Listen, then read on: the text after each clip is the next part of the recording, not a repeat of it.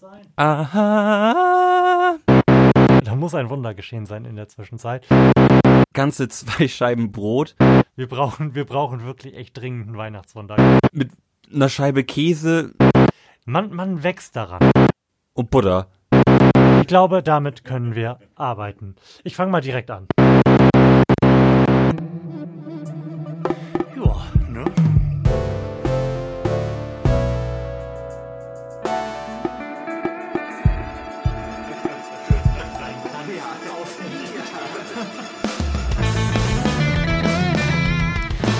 Glückwunsch zur 93. Ausgabe des Florian Primel Podcast mit Lars Holscher. Und Daddy Primel.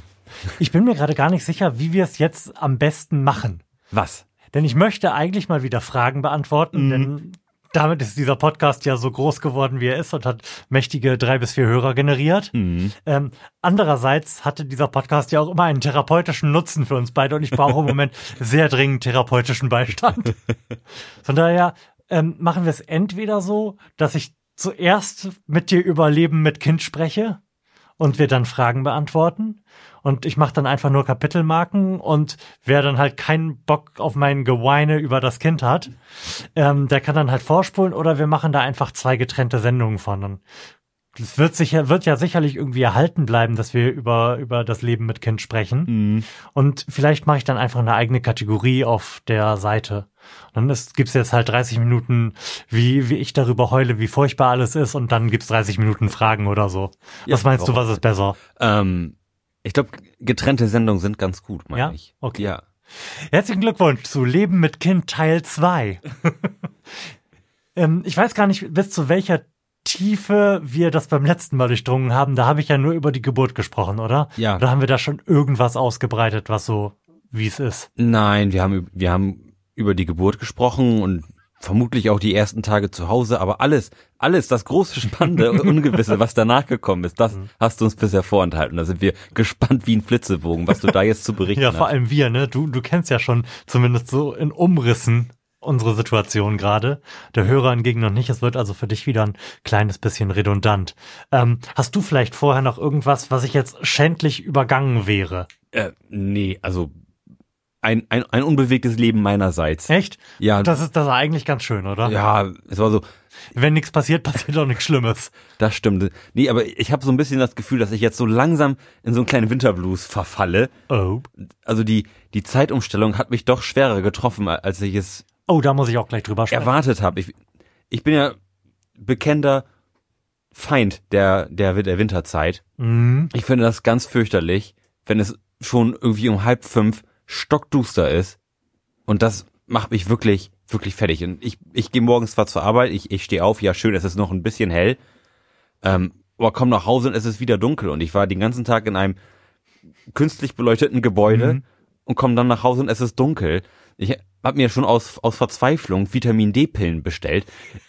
Hatte ich davon nicht Anfang des Jahres berichtet, als es noch so lange schlechtwetterig war? N- Dass ich jetzt auch, dass ich das vier Jahre alte Vitamin D-Präparat meiner Frau jetzt einnehme, in der vagen Hoffnung, dass das irgendwie die psychische Situation verbessert. Ja, also das, also ich erhoffe mir da was von und zwar, dass, dass mein Gemüt wieder etwas nach oben geht. Ich bin momentan so ein bisschen, bisschen niedergeklopft, Oh. sag ich mal. Das ist also so ein bisschen genervt und irgendwie auch kaputt viel und das ist irgendwie alles nicht so schön, wie ich, wie ich mir das eigentlich, eigentlich wünsche für eine Zeit, die jetzt ja in Aussicht steht, die eigentlich sehr gemütlich ist.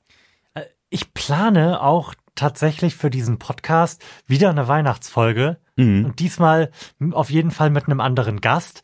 Denn letztes Jahr war es ja eigentlich schon so geplant, dass äh, meine bekennende Weihnachtsfan-Arbeitskollegin Kendra hier mit uns sitzt. Und ich versuche das dieses Jahr vielleicht auch nochmal zu aktivieren. Ja, wir sind ja alle große Freunde des Weihnachts, des Weihnachtsmanns und seinen Freunden. Ja, und das habe ich gerade auch schon zu Lars gesagt. Meine und Nataschas Hoffnungen kaprizieren sich im Moment auch ein bisschen auf Weihnachten als den Zeitpunkt, da wir hoffen, dass es mit diesem Kind irgendwie alles ein bisschen entspannter wird. Das Weihnachtswunder bei den Primen. Ja. Wir brauchen, wir brauchen wirklich echt dringend ein Weihnachtswunder gerade. Send Prayers.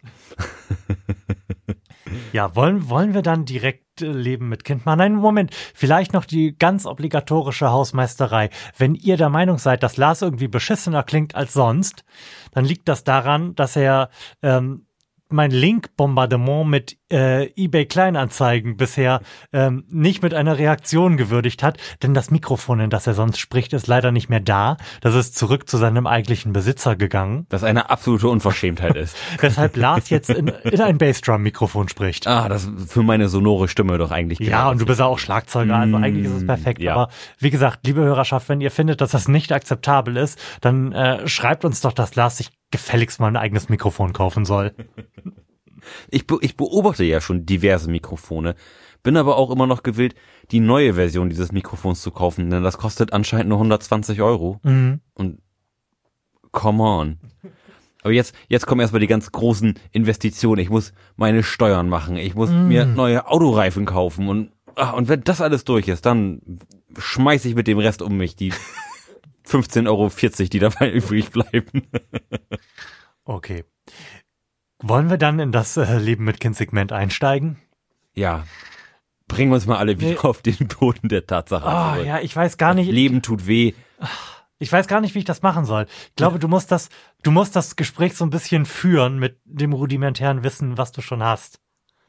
Ich kann da jetzt nicht einfach so drauf losplappern und erzählen, dass alles furchtbar ist. Da komme ich mir irgendwie ein bisschen weinerlich vor. Wir, wir müssen da vielleicht ein bisschen Gesprächsführung aufbauen. Okay. Florian.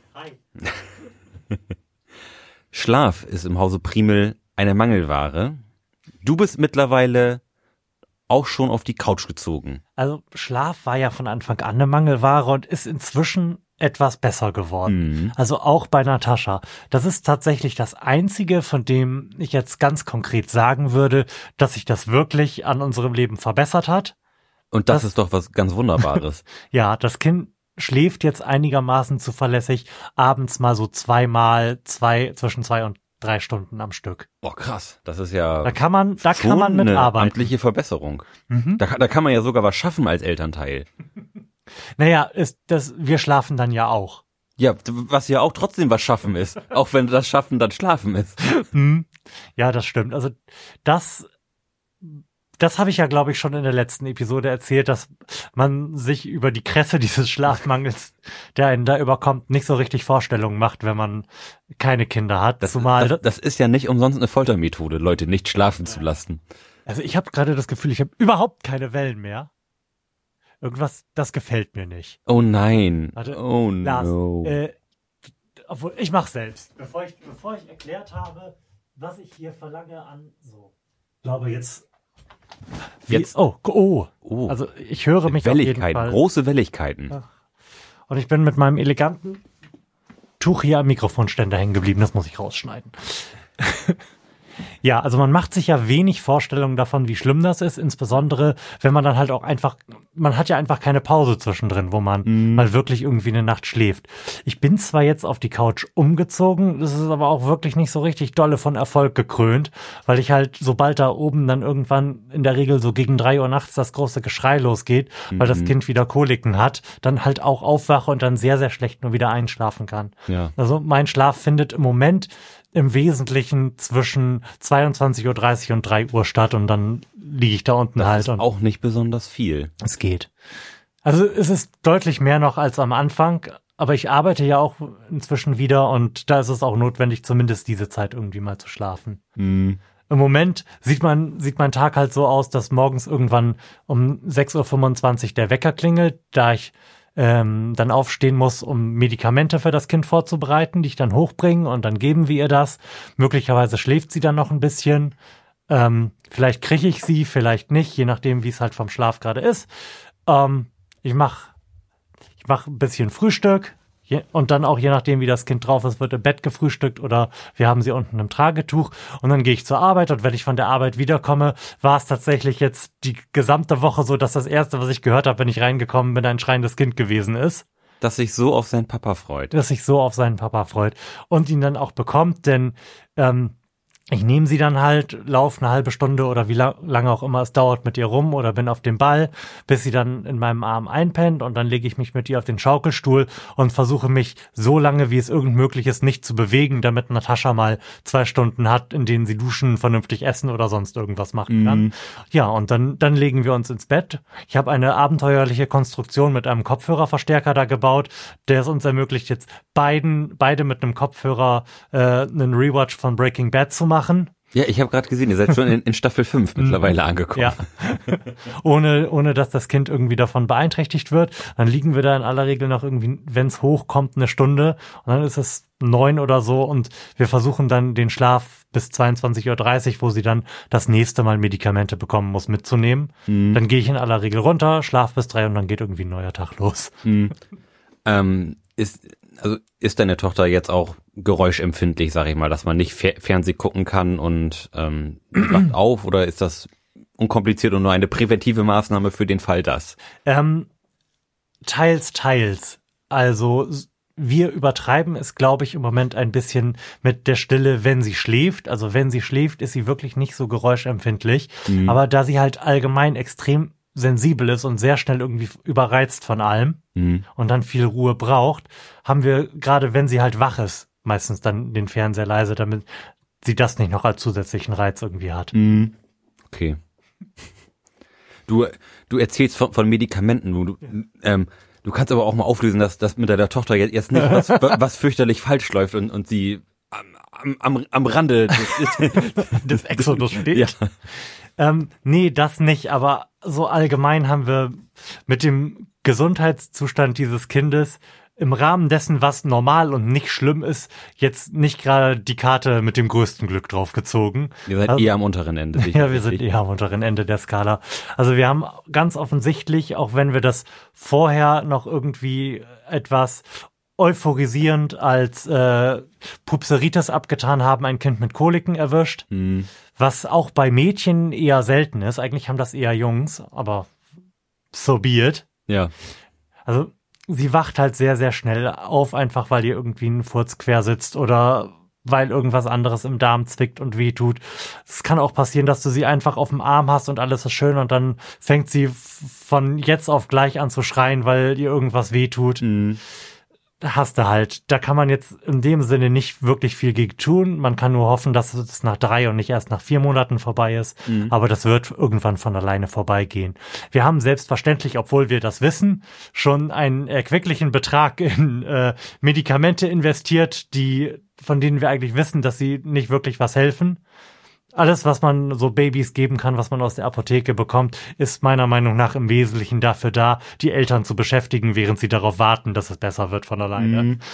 Also die bekommt jetzt, und da bilden wir uns zumindest ein, dass es ein bisschen geholfen hat, Bigaya-Tropfen, was und ich mache da jetzt keine Werbung für, denn wie gesagt, ich weiß nicht, ob das wirklich was geholfen hat. Was halt im Wesentlichen Darmbakterien sind, die mhm. dafür sorgen, dass sich da die Darmflora schneller aufbaut. Sie kriegt jetzt vom stillen Lefax. Da habe ich auch von Kollegen von gehört, dass es überhaupt nichts bringt und man nur Zucker in die rein tut. Andere schwören darauf. Also es ist alles komplett random. Das gehört sowieso zu, zu den, ähm, den schwierigsten Sachen, die, an die man sich gewöhnen muss, wenn man ein kleines Kind hat, dass es keine so wirklich definierten Zustände gibt. Es ist alles immer im Ungewissen.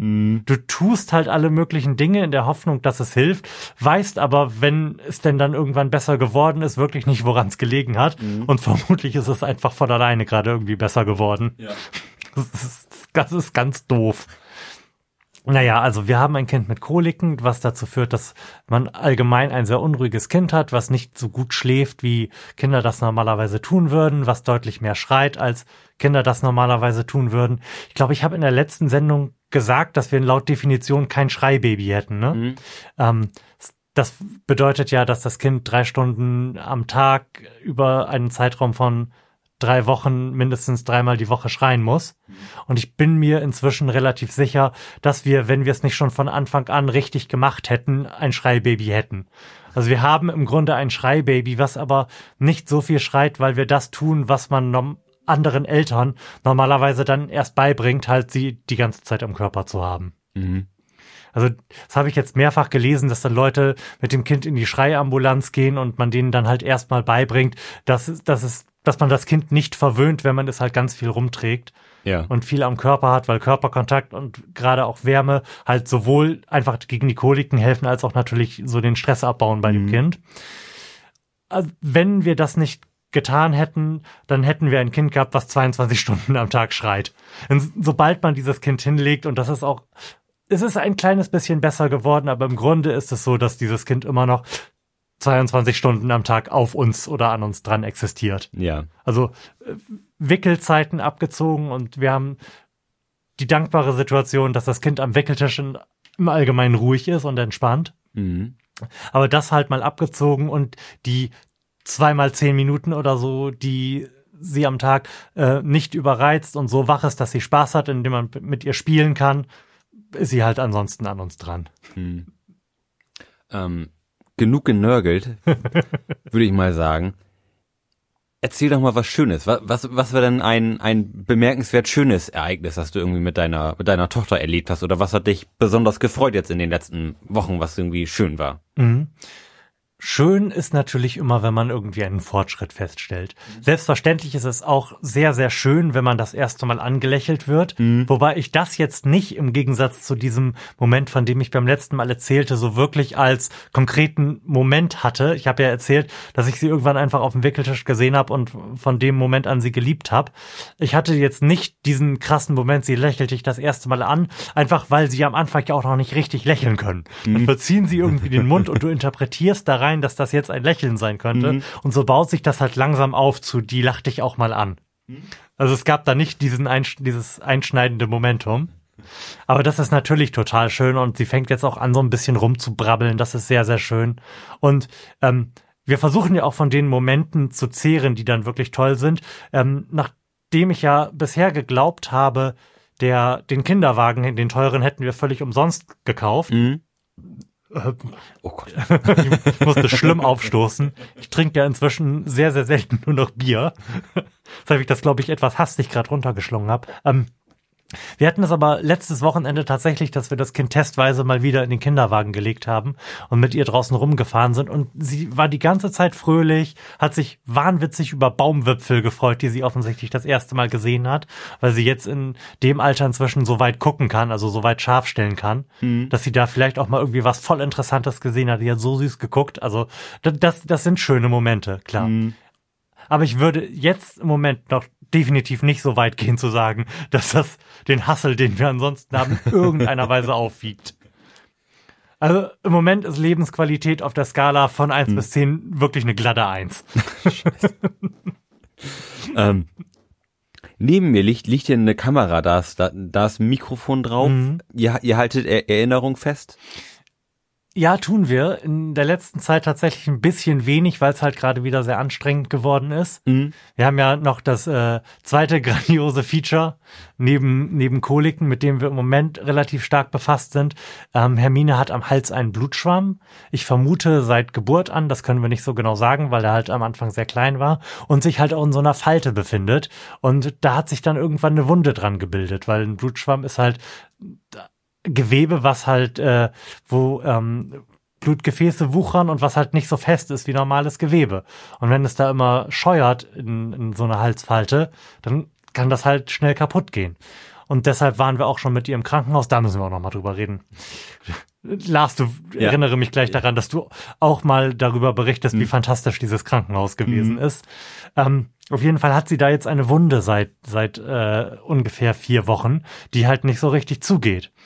Und auch wenn Kinderärzte einem dann Dinge sagen wie, das wäre nicht so schlimm und da müsste dann nur Luft ran und äh, das wäre jetzt auch kein Eiter, sondern Fibrin und die würde zugehen, fühlt man sich da schon so ein bisschen alleingelassen, da man, da wir ja auch einfach nicht wissen, wie jetzt so der Heilungsprozess bei so einem Ding, bei einem Menschen dieses Alters so zu verlaufen hat. An so einer unglücklichen Stelle, Ja. was, was man ja wirklich auch nochmal sagen muss, ne? Also wir haben da jetzt das Problem, dass wir halt, wenn sie schreit, nicht wissen, hat sie jetzt Koliken, tut ihr das womöglich am Hals weh, wobei wir den Umstand äh, inzwischen ausschließen können, dass ihr das permanent schrecklich weh tut, denn wir haben schon beim Saubermachen aus Versehen direkt mit dem Wattepad reingepiekst. Und sie hat dann nicht schrecklich aufgeschrien und man kann das auch so ein bisschen abtasten und das scheint ihr nicht furchtbar weh zu tun. Mhm. Trotzdem macht man sich natürlich Sorgen, wenn man so einen kleinen Menschen hat, der so eine große Wunde hat im Verhältnis zum Körper. Das mag jetzt, das ist jetzt ähm, ohne die Relation mit einzubeziehen, vielleicht so groß wie ein, weiß ich nicht, 10-Cent-Stück. Aber gemessen in der Größe dieses Körpers ist das ja quasi so, als hättest du am Hals eine Wunde von der Größe dieses Popschutzes davon. Ja, das ist, ja, tatsächlich. Und der ist schon ziemlich groß. Das wissen wir also auch nicht, ob das ein Problem ist. Und äh, drittes äh, super amazing Medizin-Feature, was wir gerade am Start haben, ist, dass wir bemerkt haben, dass ähm, das Kind, wenn es liegt, halt im Wesentlichen zu einer Seite schaut. Was natürlich jetzt durchaus sich gut durch die Wunde ergeben haben kann, auf der lange ein Pflaster war. Hm. Dass sie sich da irgendwie eine Schonhaltung eingefangen hat. Es kann aber genauso gut sein, dass sie irgendwelche Blockaden hat, ähm, man sagt ja auch bei Kindern, die eine schwierige Geburt hatten und mit der Saugglocke ist eine per se eine schwierige Geburt, ähm, dass man die mit denen nochmal zum Orthopäden gehen soll, wenn was ist, was wir jetzt auch tun werden. Also wir wissen halt einfach im Moment, wenn irgendwas ist und es ist halt sehr, sehr oft was, mhm. einfach nicht, was es ist. Und das ist durchaus eine belastende Situation. Das kann ich mir vorstellen. Oh Gott, oh Gott. Tja, aber ähm, du wolltest ja noch von deiner oder von von dem Krankenhausaufenthalt erzählen. Da, da kann ich ja auch was aus, aus erster Hand zu beitragen. Denn ich habe äh, mhm. Natascha auch, auch besucht. Ähm, ja, die, die Kleine wurde ja im, im Krankenhaus behandelt, e-, eben wegen ihres Blutschwamms, wurde da, glaube ich, drei, drei Tage mhm. ähm, zur, Ein, zur Beobachtung genau, gelassen, nach, ja. nach, nachdem sie da die Medikamente zum ersten Mal bekommen hat.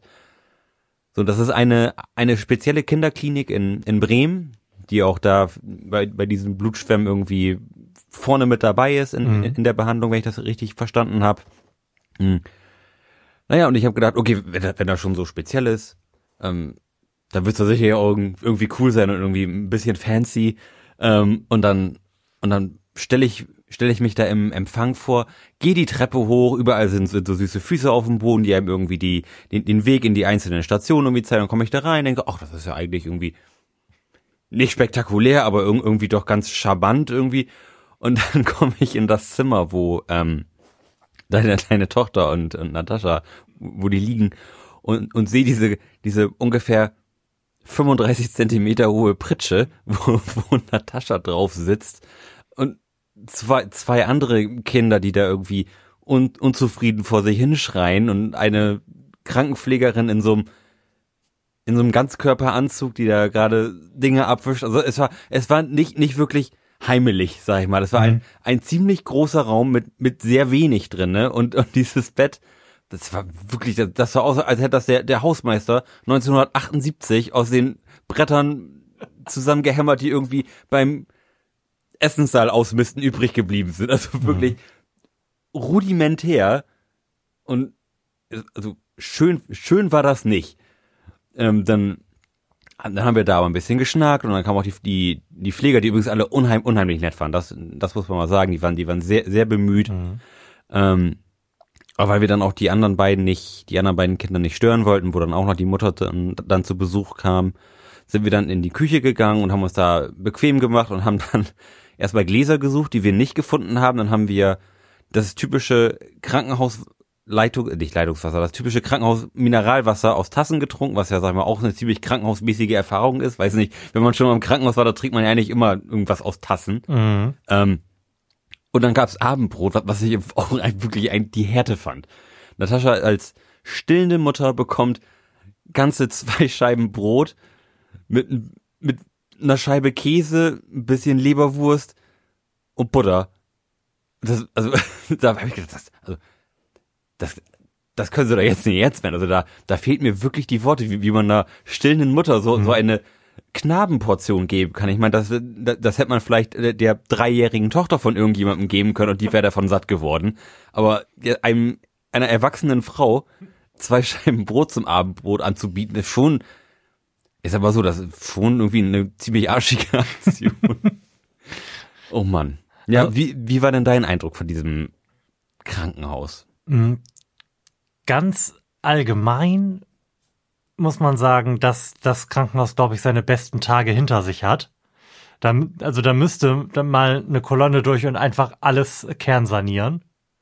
Ja, also der, der, der Charme ist so der, ich, ich, ich würde sagen, so frühe 80er. Mhm. So alles um, es, es, es ist ja nicht verranzt, aber es, es ist. Es ist schon alles ziemlich runtergerockt, finde ich. Und insbesondere die Station, auf der Natascha und Hermine gewesen sind, ähm, war halt wirklich, hat sich durch eine wahnwitzige Lieblosigkeit in Ja. allem ausgezeichnet, finde ich.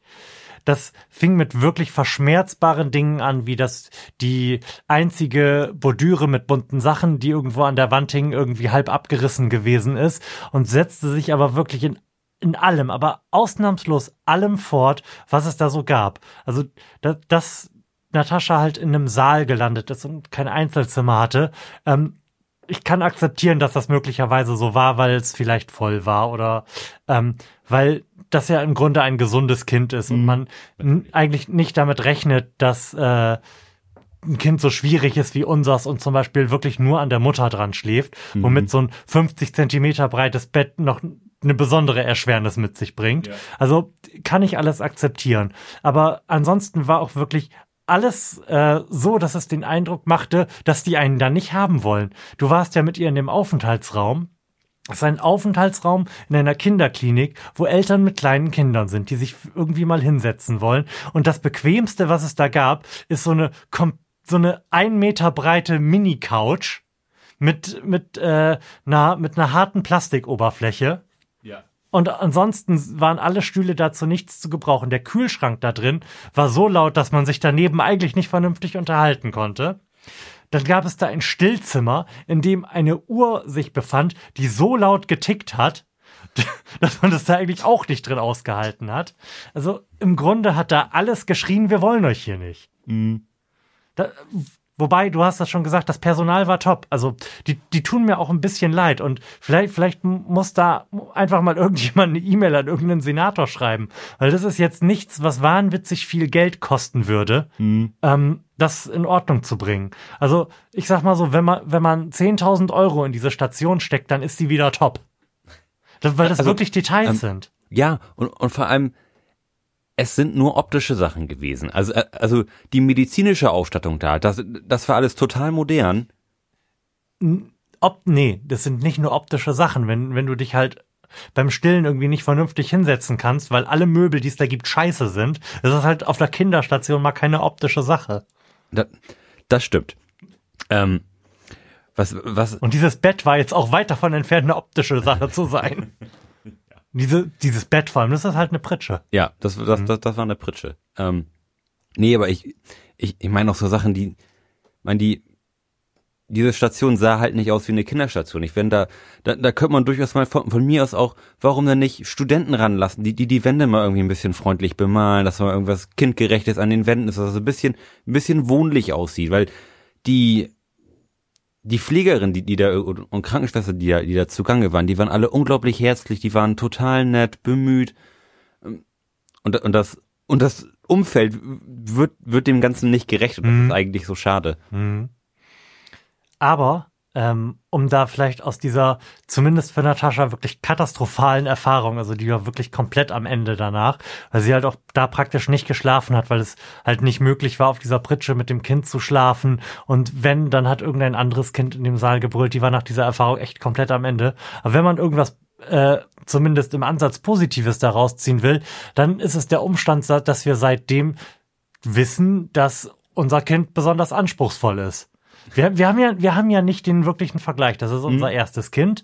Und wir haben halt von Anfang an ähm, alles gemacht, was ähm, wie uns die Hebamme auch gesagt hat, bei dem wir das Gefühl hatten, dass es irgendwie dem Kind gut tut. Uns war schon klar, dass es vielleicht nicht normal ist, dass man sein Kind 23 Stunden lang tragen muss, aber es war halt so. Und wir dachten, das wird irgendwann besser. Aber W wird es ja auch. ja, es wird auch besser, aber es hätte jetzt auch schon mal so langsam im, Natürlich, im Rahmen ja. des Normalen besser werden, mehr besser werden können. Ähm, aber da haben wir dann halt auch noch mal von erfahrenen Kinderkrankenschwestern die Bestätigung dafür bekommen, dass äh, Kinder mit besonderen Namen auch manchmal besonders sind. Das haben sie schön gesagt. Hast, hast du da noch was Schönes zu erzählen? so, um, um wenigstens zum Ende La- noch mal so ein bisschen aus wir diesem ach so, tiefen Loch so. rauszukommen.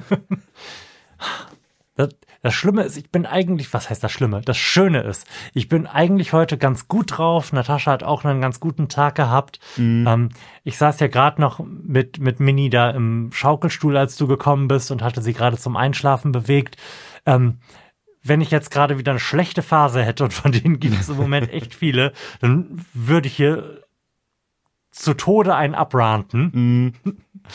Aber du hast recht, vielleicht ist es, ist es schöner, da mit einem Duo rauszugehen ja, aus diesem Teil der Sendung. Hm.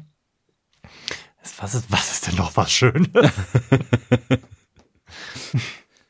man, man wächst daran. Ich habe wirklich das Gefühl, dass ähm, wenn wir durch dieses Tal der Tränen gegangen sein werden, und wie gesagt, ich kapriz kapriziere mich da auf Weihnachten, da muss eine, eine deutliche Verbesserung muss ein Wunder geschehen. da muss ein Wunder geschehen sein in der Zwischenzeit. Ähm, ich glaube, dass wir insofern menschlich daran gewachsen sein werden, als dass wir äh, das, was wir dann wieder haben werden, viel mehr zu schätzen wissen werden. Wir Ähm. freuen uns ja im Moment wirklich einen unfassbaren Keks darüber. Und es gab inzwischen drei, vier, fünf dieser Situationen, ähm, wenn das Kind einfach durch irgendwas einschläft, sei es an der Brust oder auf dem Arm, und es dann weiter schläft wenn es liegen bleibt oder man es irgendwo hinlegt und wir dann irgendwie eine halbe oder dreiviertel Stunde haben, um wie beim letzten Mal das Klo zu reparieren oder uns einfach mal zusammen zu kuscheln und darüber zu freuen, dass wir uns frei bewegen können. Ja, ja, klar, das ist völlig verständlich. Ich glaube wirklich, dass man daran wächst. Hm. Und ich freue mich wieder, wenn das Ganze so ein bisschen eingegruft ist und man sich mal wieder öfter sieht. Also, also äh, wir haben uns ja sonst tatsächlich wirklich sehr oft gesehen. Wir haben uns ja Mhm. eigentlich mindestens Einmal ein- die Woche, einmal die Woche gesehen. Ähm, und das ist, das ist schon irgendwie ungewohnt. Also das ist, ich, ich freue mich wieder, wenn wir uns öfter sehen.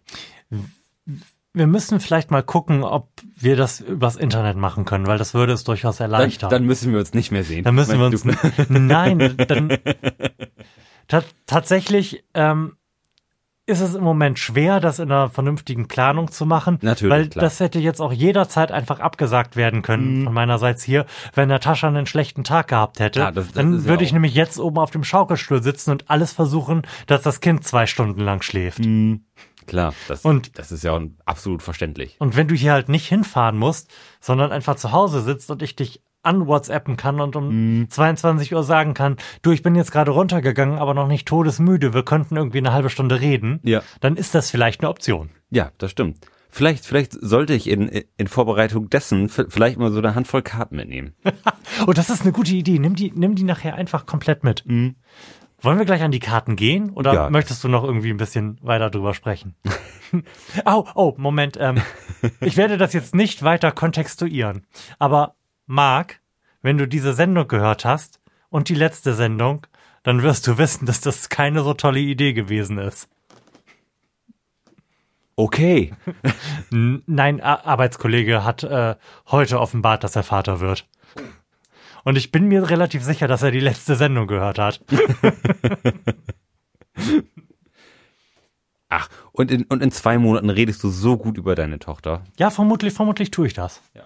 Also ich hoffe wirklich schwer, dass ich das dann tue. Und dann hat Marc ja immer noch ein, ein, einige Momente Zeit, sich auf das Vaterdasein vorzubereiten und, und wird sich an den positiven Erinnerungen eines Florian Priebels hochziehen können. Genau. In dunklen Zeiten. Ich setze jetzt hier einfach mal eine Kapitelmarke. Ähm, und dann starten wir mit dem zweiten Teil der Sendung, beziehungsweise mit der zweiten Sendung. Müssen wir dann, dann müssen wir ein eigenes Intro wieder machen, ne? Ja. Oh, geil, das und machen wir. äh, Tschüss sagen. Ach so, äh, tschüss. Und tschüss, bis, bis gleich vermutlich.